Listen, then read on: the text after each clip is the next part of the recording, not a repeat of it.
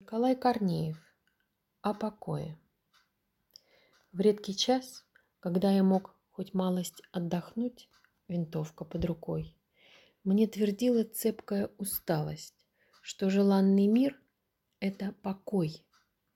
Я его не представлял в деталях. У солдата времени в обрез.